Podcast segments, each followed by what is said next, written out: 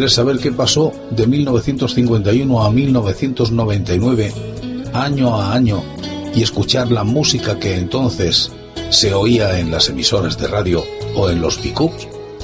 Vente conmigo. Te invito a que lo hagas en este espacio que he dado en denominar el agujero de la oreja.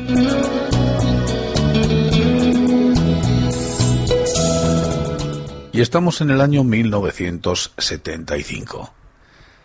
Y si os apetece, nos vamos al cine.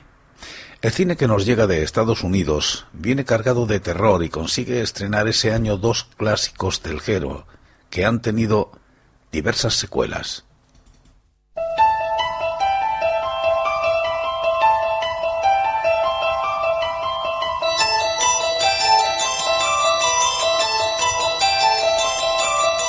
El Exorcista, The Exorcist, dirigida por William Friedkin, sobre un guion de William Peter Blatty, con una novela del mismo autor, la música de Jack Niercha, la fotografía de Ken Ruizman. En el reparto, Lynn Blair, Max Bone Zero, Ellen Burstyn, Jason Miller, Lee Jacob, Kitty Wen, Jack McCauren, Arthur Stewart, Barton Heyman y Gina Petroska. Producida por la Warner Brothers Pictures. Obtuvo en 1973 el mejor guion adaptado sonido, el Oscar al mejor guion adaptado y 10 nominaciones, y también el Globo de Oro a la mejor película dramática.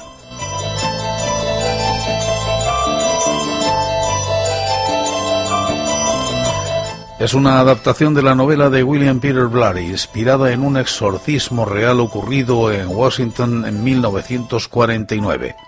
Regan es una niña de 12 años víctima de fenómenos paranormales como la levitación o la manifestación de una fuerza sobrehumana. Su madre, aterrorizada, tras someter a su hija a múltiples análisis médicos que no ofrecen ningún resultado, acude a un sacerdote con estudios de psiquiatría. Este está convencido de que el mal no es físico sino espiritual, es decir, que la niña es víctima de una posesión diabólica. Por eso, con la ayuda de otro sacerdote, decide practicar un exorcismo.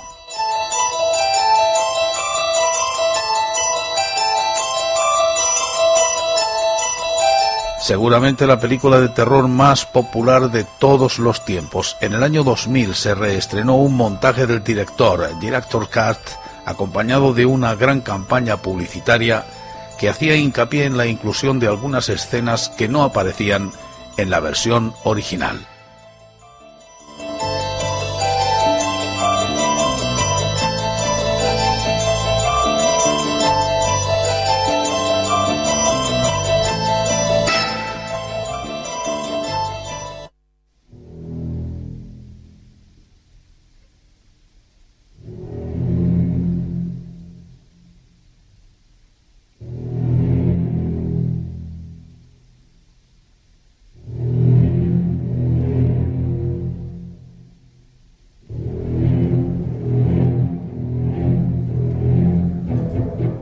Tiburón, Habs.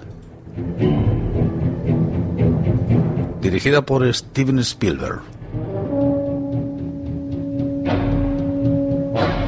Con guion de Peter Benchley y Carl Gottlieb. La música de John Williams. Roy Scheider, Robert Cha, Richard Dayfres, Lorraine Gary, Murray Hamilton, Carl Gottlieb y Jeffrey C. Kramer.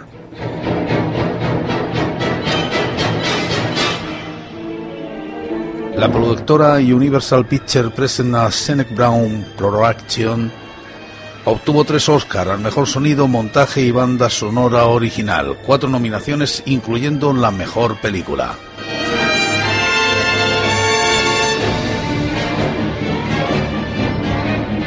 En la costa de un pequeño pueblo del este de Estados Unidos, un enorme tiburón ataca a varias personas.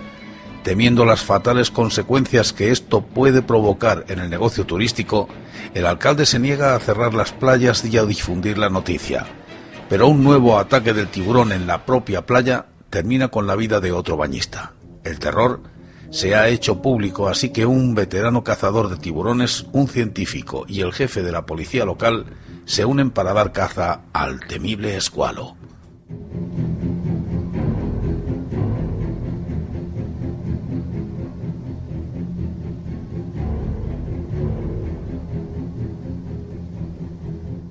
y los Oscars de 1975. La película fue esta.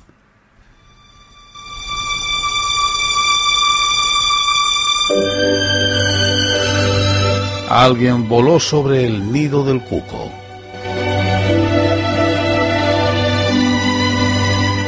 Al director Miles Forman por esta misma película. Y como no, acaparó también al actor Jack Nicholson. y a la protagonista femenina Louise Fletcher.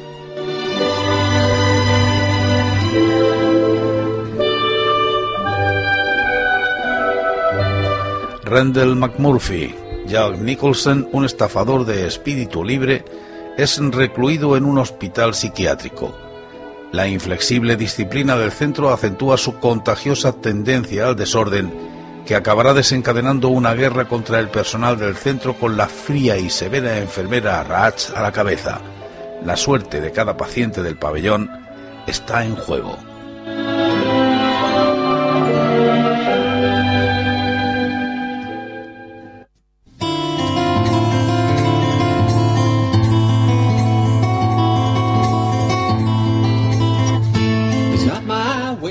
Pero el Oscar a la mejor canción fue para Amy C. de Kit Carradine por la película Nashville. Un drama en torno a la industria discográfica de esta ciudad. En el fondo es una sátira de la sociedad americana a través de la música country.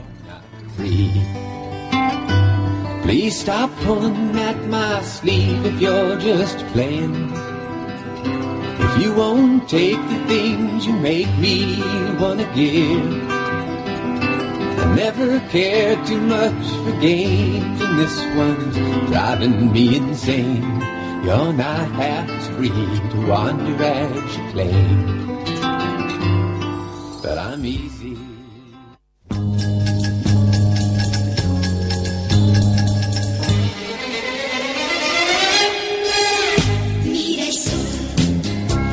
Los niños de la época disfrutaban jugando a Tengi Falti con el álbum de cromos más popular del año, el de Heidi.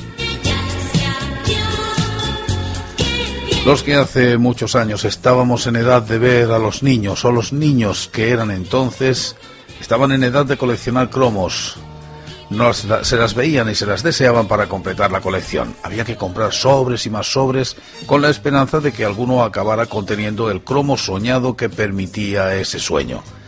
Naturalmente la solución más sencilla era intercambiar cromos con los compañeros, pero ahí entraba ese Tengi Falti. En ese caso había que pagar por ellos una determinada cotización, 2 por 1, 5 por 1 e incluso 100 por 1 si el cromo era difícil. Algunas editoriales ofrecían facilidades. Era posible comprar los cromos sueltos a elegir, naturalmente a un precio superior, que triplicaba o cuadruplicaba el original. También algunas accedían al cambio con cotizaciones de 4 por 1 o similares. Salta a la vista que la estrategia más sensata para completar la colección sin arruinarse era comprar cromos en sobres hasta tener una determinada parte de la colección completa y terminarla comprando los que quedaban a los precios superiores impuestos por los compañeros o la editorial. Y ahí está la pregunta, ¿cuál es la estrategia óptima? Supondremos que el precio de un cromo suelto comprado o intercambiado es cada veces el del original y que la colección consta de n cromos. Se supone que todos tienen la misma probabilidad de aparecer en los sobres, pero no era así. Quien coleccionó se acordará.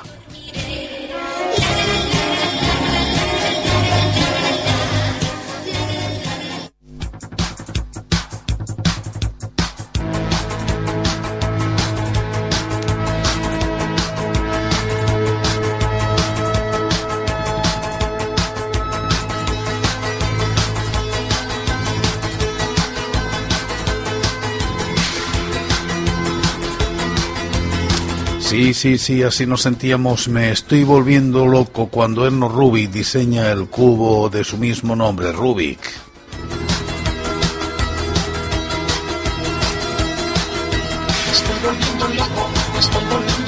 El cubo de Rubik o cubo mágico, como se conoce en algunos países, es un rompecabezas mecánico inventado por el escultor y profesor de arquitectura húngaro Erno Rubik en 1974. Se trata de un conocido rompecabezas cuyas caras están divididas en cuadrados de un mismo color que se pueden cambiar de posición. El objetivo de resolver el rompecabezas se consigue al colocar todos los cuadrados de cada cara del cubo con el mismo color. Se estima que se han vendido más de 350 millones de cubos de Rubik o imitaciones en todo el mundo. Su sencillo mecanismo sorprende tanto desde el punto de vista mecánico, al estudiar su interior, como por la complejidad de las combinaciones que se consiguen al girar sus caras. El cubo celebró su vigésimo quinto aniversario en 2005, por lo que salió a la venta una edición especial del mismo en la que la cara blanca fue reemplazada por una reflejante en la que se leía Rubik's Cube 1980-2005. En el cubo típico, cada cara está cubierta por nueve cuadrados de un color sólido. Cuando está resuelto, cada cara es de un mismo color. Sin embargo, existen variaciones con otro número de cuadrados por cara. Incluso después salió una especie de serpiente, de culebra, que se iba también haciendo. Yo aprendí entonces a manejarlo con un papel en el que mandaban los giros que había que hacer y se aprendía de forma mecánica y la competición era a ver quién lo acababa o lo hacía en menos segundos.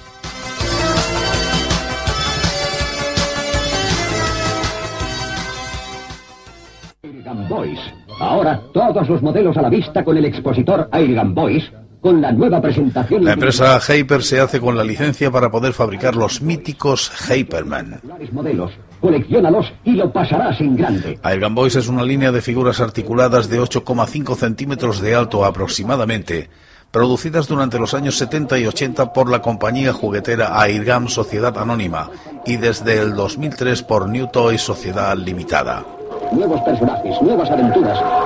los, Airgun Boys empiezan a ser comercializados en el año 1975 en la línea de figuras articuladas de tamaños inferiores a los G.I. Joe, los Big Gem, los Hyperman y los Madelman, como pueden ser los Clicks de Famóvil o Playmobiles, que surgieron en el 74 en Alemania, o los Common Boys en España, a causa del incremento del precio del plástico originado por el encarecimiento del precio del petróleo. Tenerlos todos, qué fáciles.